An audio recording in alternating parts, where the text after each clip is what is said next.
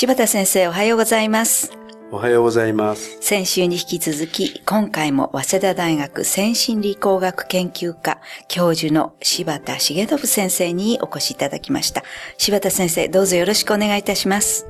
よろしくお願いします。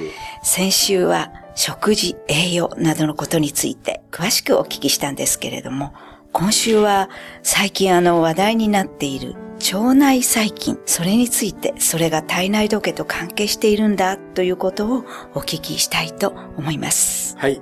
腸内細菌ブームになってますが、皆さんたち腸内細菌にいいものを食べましょうとか、まあそういう話ありますですよね。はい。はい、で、その腸内細菌なんですが、体の中にたくさんあるというのもよく聞かれてますよね。はい、何十兆個ってありますと。はい、で、我々の体、細胞が何十兆個ってあるんですが、はい、それには体内時計があるんです。ところが唯一体の中で持ってないのが腸内細菌なんですね。腸内細菌は体内時計を持たないんですね。だから、そうするとどういうことが起こるかというと、はい、腸内細菌は勝手に動こうとするんですね。ああそうですね。僕は時計がないから、まあ、まあ朝だ、今日は夜だ、寝とこうかな、はい。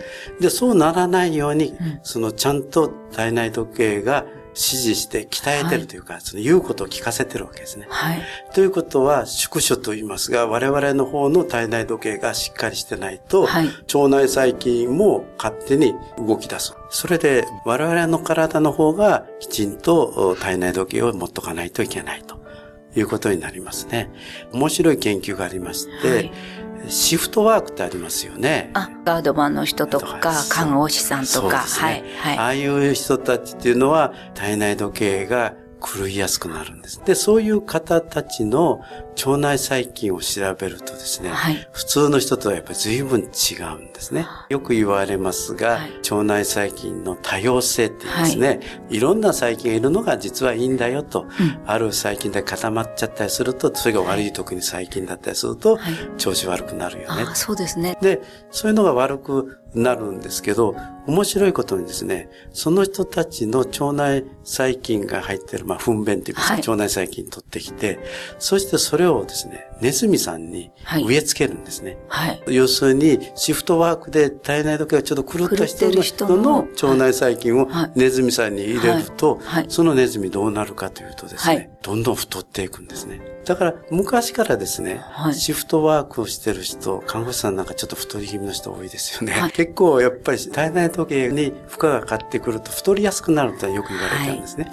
はい、ですので、そういう人たちが太りやすくなるのはひょっとしたら体内時計が狂ったため、腸内細菌がおかしくなってきて、それが原因で腸内細菌が変なものを作っちゃったりいろいろして、肥満の原因になっていくんじゃないかと。そういうことはもうわかるようになったんですね。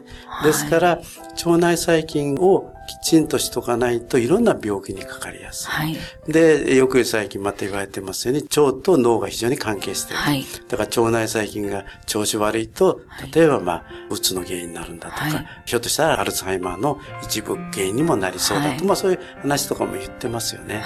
ですので、っぱり腸内細菌っていうのは非常に大切。その時に今言いましたように、そのを養ってる人がちゃんとしておかないと、はい、変な腸内細菌養っちゃったことになるんですね。ああそうですね、はい、それであと、腸内細菌にいいという餌になるやつが、よく言われている水溶性食物繊維ですね。はい、まああの、最近イノリンとか聞かれた人いるかもしれませんが、はい、いろんな、今売ってますよね。はい、デキストリンですね。はい、難消化性デキストリンもそうですし、そういったものは腸内細菌の餌になりやすいんですね。ですので、そういったやつをちゃんと食べてると、非常にいいし、それからそういうのを食べてると便通もいいというようなことを言いますよね。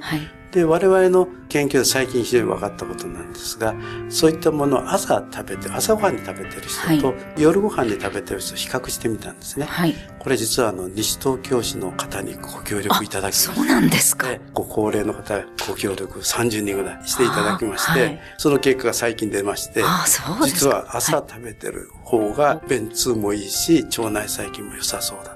それから血糖値の上がりも抑えられそうだ。まあ、よくよく考えたら、はい、我々はあの中高生生物というか、昼間働昼間働きますから。昔から朝,、朝はちゃんと食べて野良仕事に行くというのが昔からやられてたことですから、はい、やっぱりもうちょっとちゃんと朝ごはん食べて、はい、昼間活動的に働きましょう、動きましょうというのは重要だと思います、ね、ああ、そうですか。では、あの、このお話の続き、また来週もよろしくお願いいたします。本日ありがとうございました。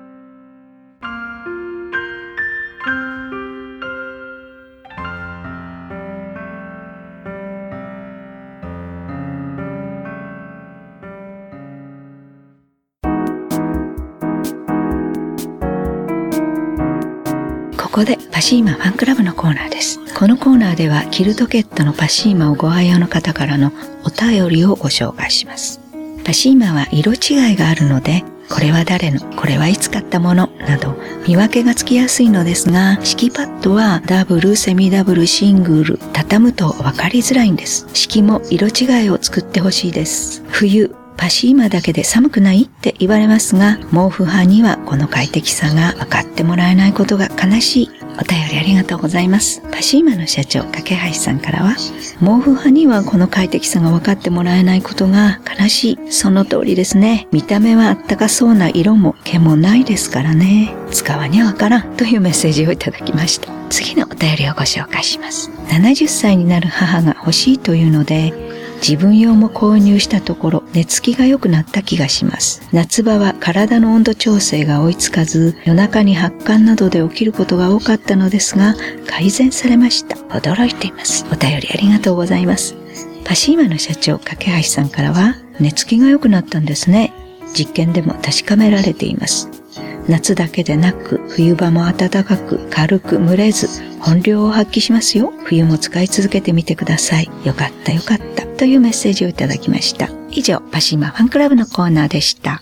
パシーマ免疫力は深い眠りから。くるまれて眠ると。すっごく優しい肌触りで気軽に洗えて清潔だし使ってみたらわかるから。抜群の吸水性と肌触りガーゼと脱脂綿のキルトケットパシーマ詳しくはフリーダイヤル0120-28-8410 0120-28-8410